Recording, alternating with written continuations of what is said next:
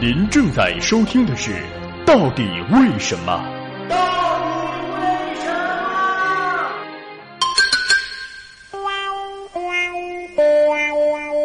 法律规定公交车可以超载吗？根据国家法律规定，任何营运机动车辆都是不可以超载的，公交车也不允许。公交车有一个载客标准，一平方米超过八人才算超载。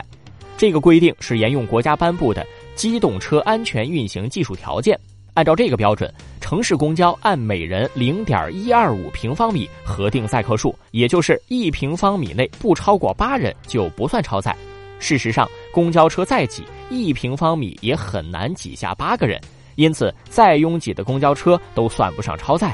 如果非得算一个数字，那么我们按照一辆普通公交车十二米乘二点五米计算，车内三十平方米，那么可以承载的人数就是三十乘以八，二百四十个人呢。